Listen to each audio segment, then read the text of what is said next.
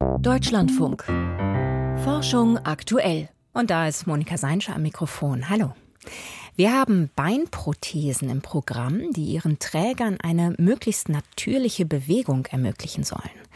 Und wir zeigen, dass nicht alle Erdmännchen gleich clever sind.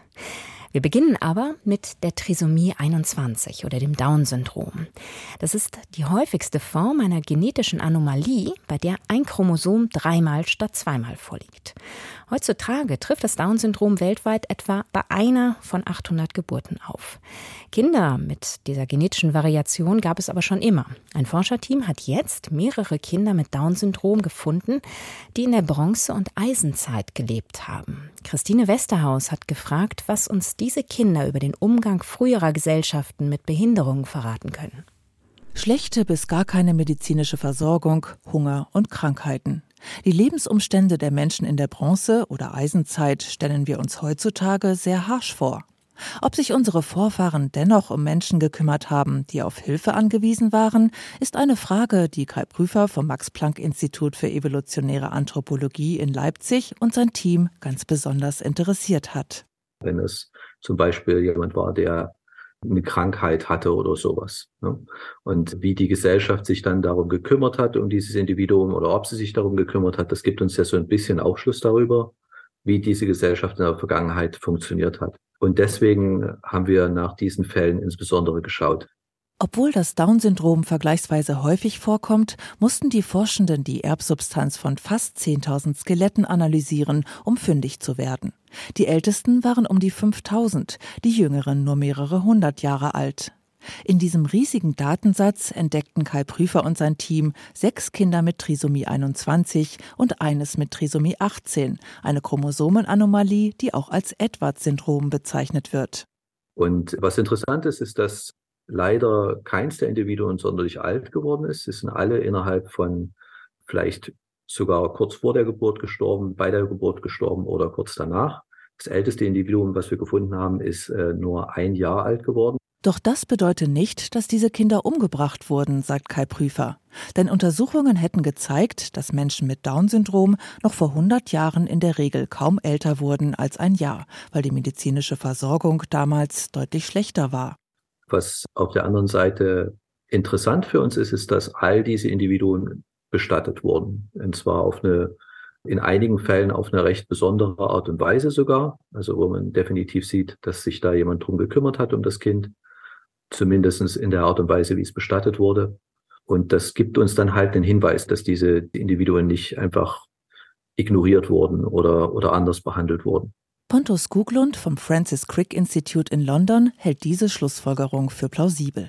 Der Paläogenetiker war nicht an der aktuellen Studie beteiligt, hat aber kürzlich selbst ein Paper veröffentlicht, in dem er gemeinsam mit seinem Team die DNA von Menschen mit Intersexualität identifizierte, die vor mehr als 2000 Jahren gelebt haben.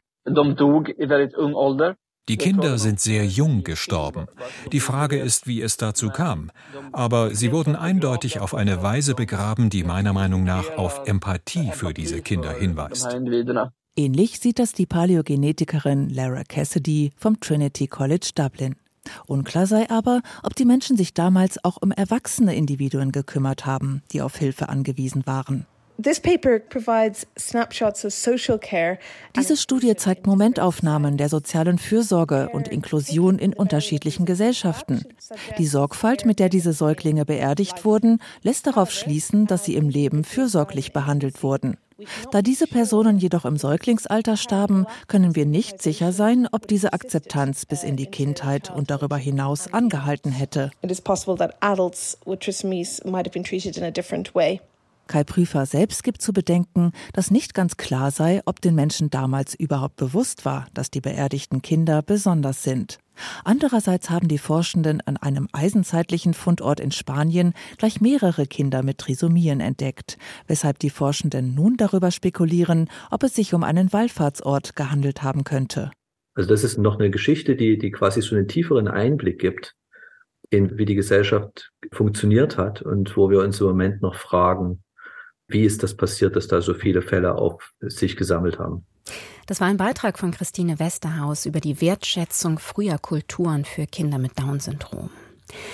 Moderne Beinprothesen haben nur noch sehr wenig gemein mit den Holzbeinen, die man aus Piratenfilmen kennt. Mit Hilfe von Schnittstellen zu den Nervenenden im Beinstumpf können die Träger solcher Prothesen sogar fühlen, was ihr Ersatzbein oder Fuß macht. Eine Studie in Nature Communications beschreibt jetzt einen Ansatz, wie diese Empfindungen noch wesentlich natürlicher werden könnten als bislang.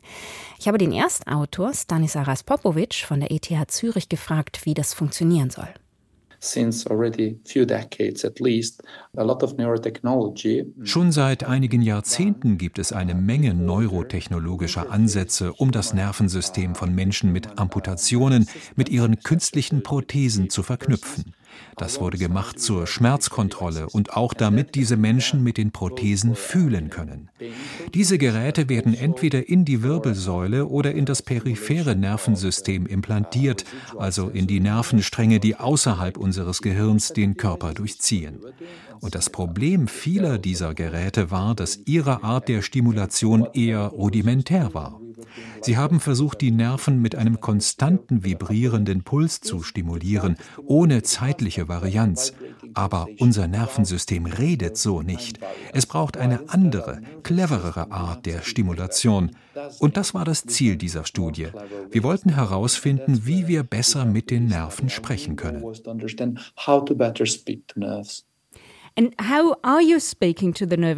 Und wie sprechen Sie mit dem Nervensystem? Nun, das ist eine etwas komplizierte Antwort. Unser Gerät nennt sich Neuroprothese, denn es fungiert als Schnittstelle zwischen dem Implantat und den Zellen des peripheren Nervensystems. Dann induzieren sie mit den Elektroden im Implantat Veränderungen des elektrischen Feldes. Und dieses elektrische Feld kann den Status der Nervenzellen verändern. Und so kommunizieren diese beiden Welten miteinander. Und wir haben das klüger gemacht. Wir haben zuerst gesunde Menschen untersucht und geschaut, wie ihre Nerven Informationen weiterleiten, wenn bestimmte Zonen des Beins oder des Fußes berührt werden. So konnten wir die Arbeit einzelner Zellen beobachten. Diese Informationen haben wir dann in ein Computermodell eingespeist und konnten dann mit Hilfe künstlicher Intelligenz entziffern, welches Verhalten der Nervenzellen von welcher Bewegung des Fußes ausgelöst wird. Der nächste Schritt ist dann Ingenieurskunst. Wir haben ein dynamisches System geplant, in dem eine mit Sensoren bestückte Sohle unter der Fußprothese angebracht ist. Zusätzlich gibt es eine Systemsteuerung, die mit unserem Computermodell ausgerüstet ist und die künstlichen Signale der Sensoren in die Sprache des Nervensystems übersetzt. Und dann stimulieren wir die Nervenenden im Beinstumpf mit diesem Code so, dass die Nutzer die Bewegungen und Berührungen an der Prothese als Gefühle ihres amputierten Beins wahrnehmen können.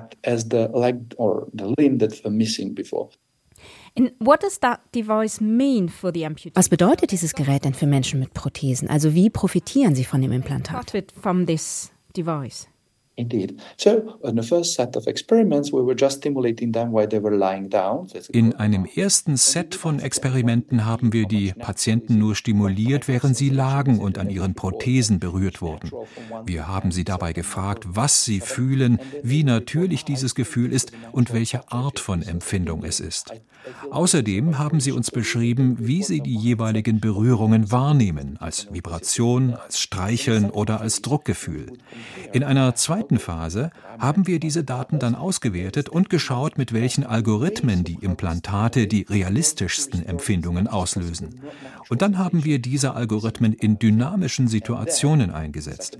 Unsere Patienten sollten mit den sensorbestückten Sohlen unter ihren Fußprothesen laufen und unsere Algorithmen haben die künstlichen Signale der Sensoren in die Sprache des Nervensystems übersetzt, um ihnen über die Implantate die passenden Empfindungen ihrer fehlenden Gliedmaßen geben zu können.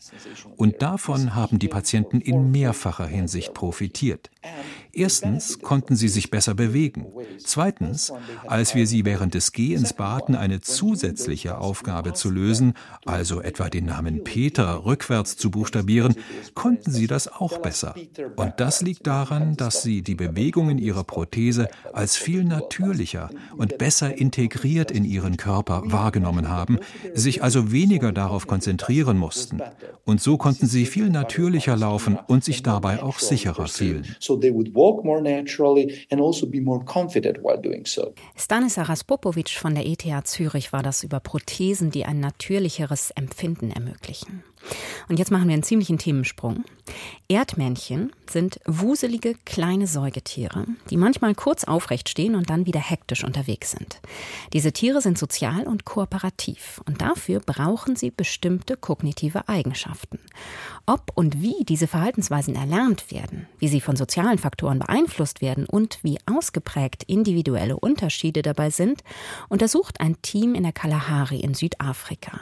Michael Stangen hat mit einem der Forscher gesprochen.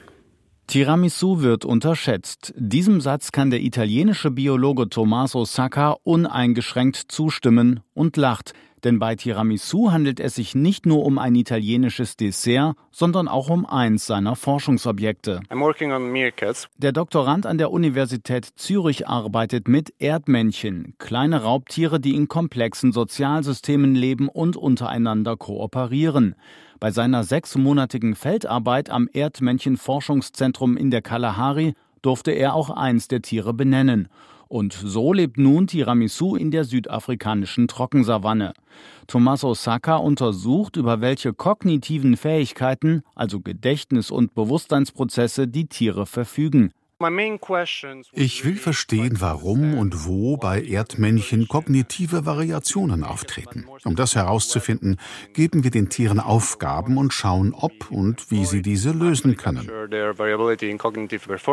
Dafür baute Tommaso Sacca eine Versuchsanlage, in der sich Futter verstecken lässt. Um an die Leckereien heranzukommen, müssen die Tiere eine Wand aus Papier zerkratzen, durch eine Art Katzenklappe greifen oder auch eine Klappe von oben nach unten ziehen, Bewegungen, die denen ähneln, die die Tiere ausführen, wenn sie unter der Erde nach Futter wühlen oder Gänge bauen. Die Aufgaben mussten elf Erdmännchen in jeweils fünf Entwicklungsstadien meistern, angefangen im Alter von sieben Wochen und letztmalig mit 24 Wochen, also etwa einem halben Jahr.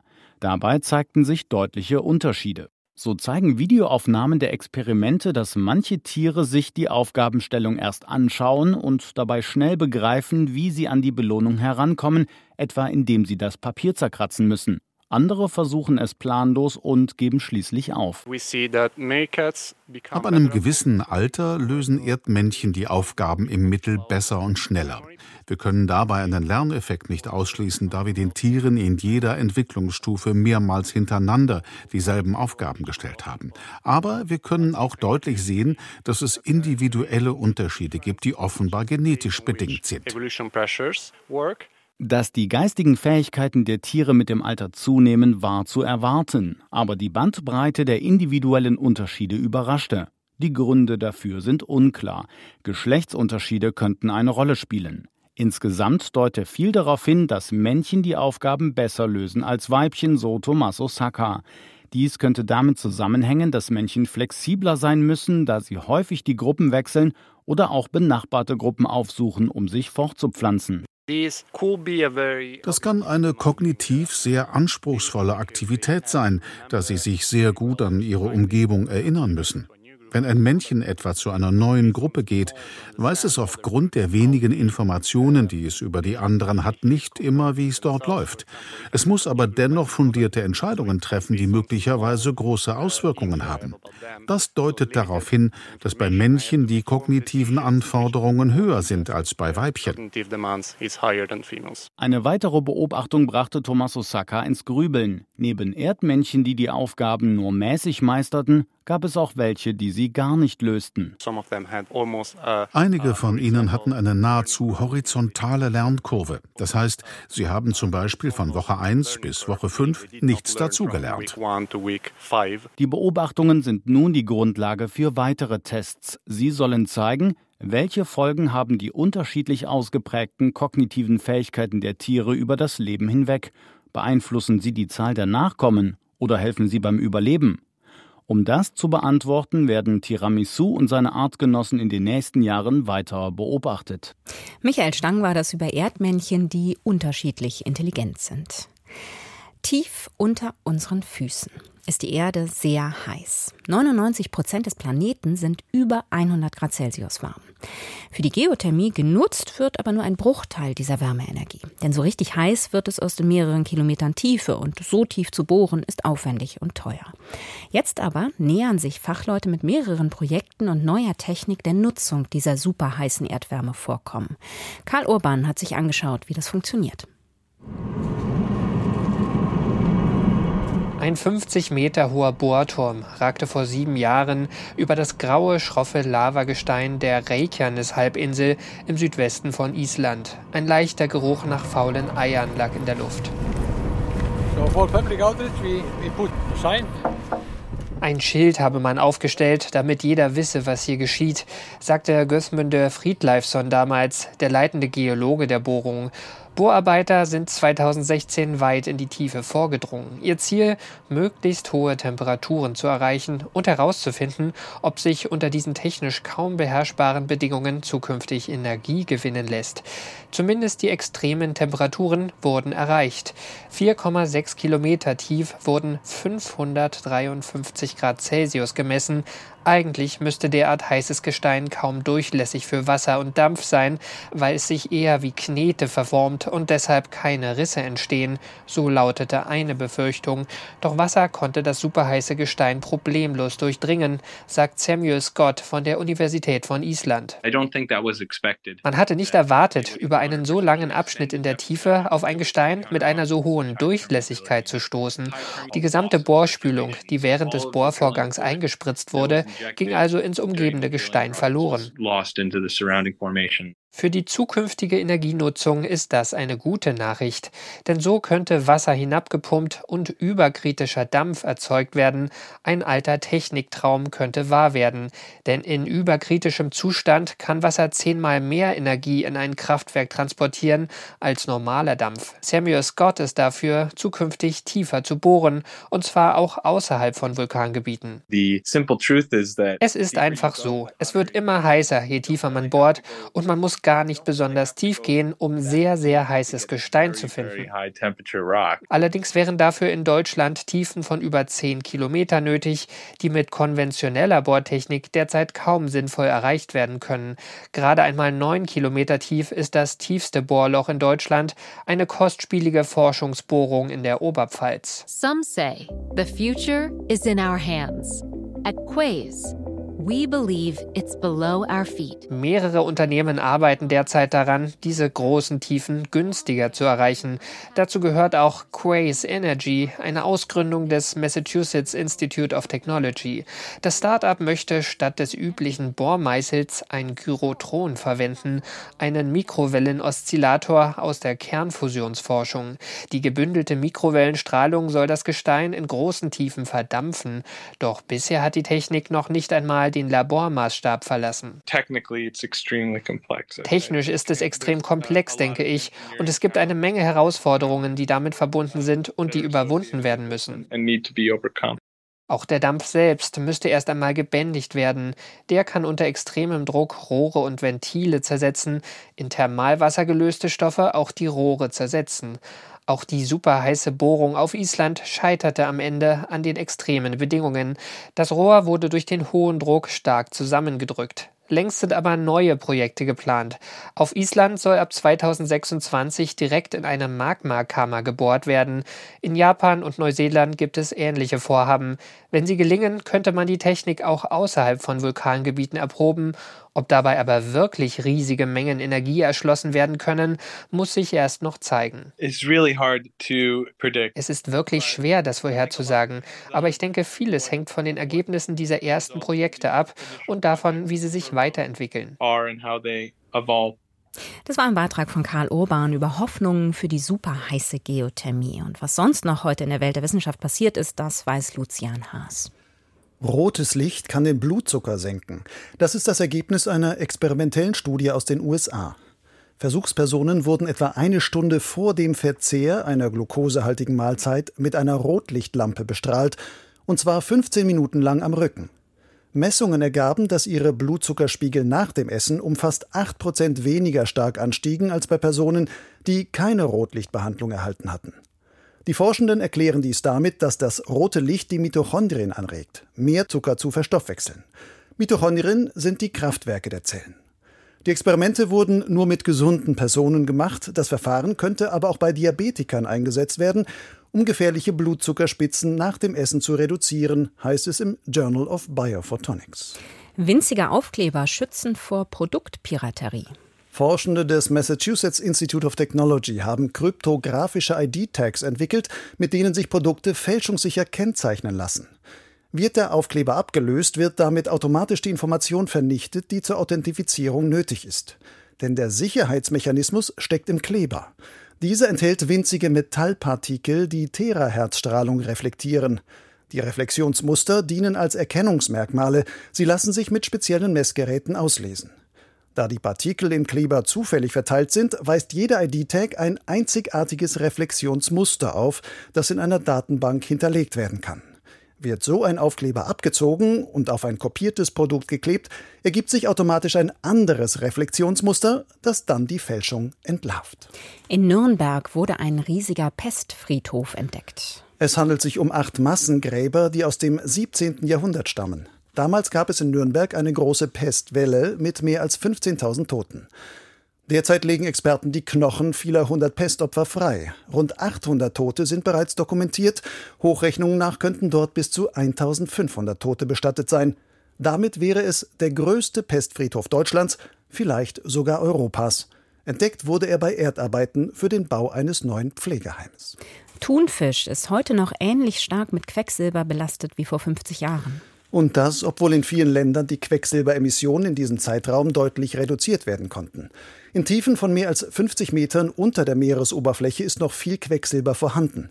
Es gelangt offenbar immer wieder in die Nahrungskette, schreibt eine Forschungsgruppe im Fachmagazin Environmental Science and Technology Letters. Für ihre Studie hat sie die Quecksilbergehalte in knapp 3000 Muskelfleischproben verschiedener tropischer Thunfischarten bestimmt.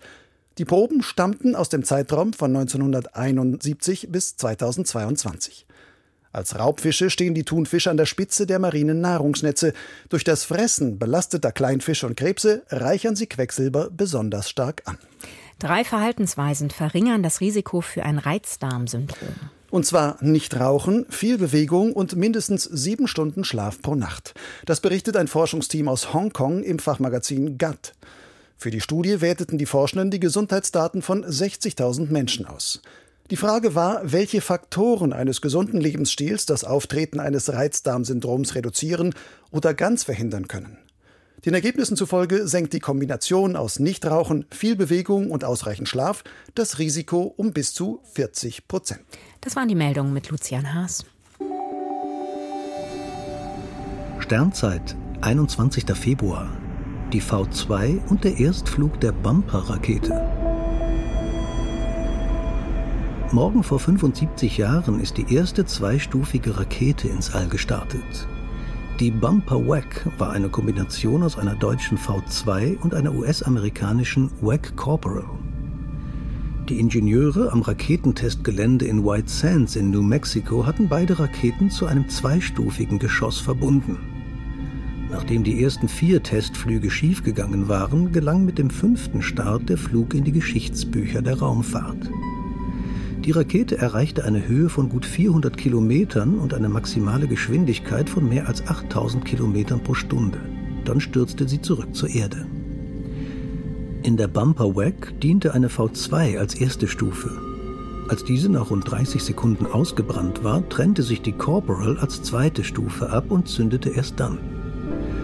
Man wollte ausprobieren, wie sich verschiedene Raketen kombinieren und im Flug nach dem Abbrennen sicher trennen lassen denn es war schon damals klar, dass man nicht mit einem Motor allein in die Erdumlaufbahn gelangen konnte.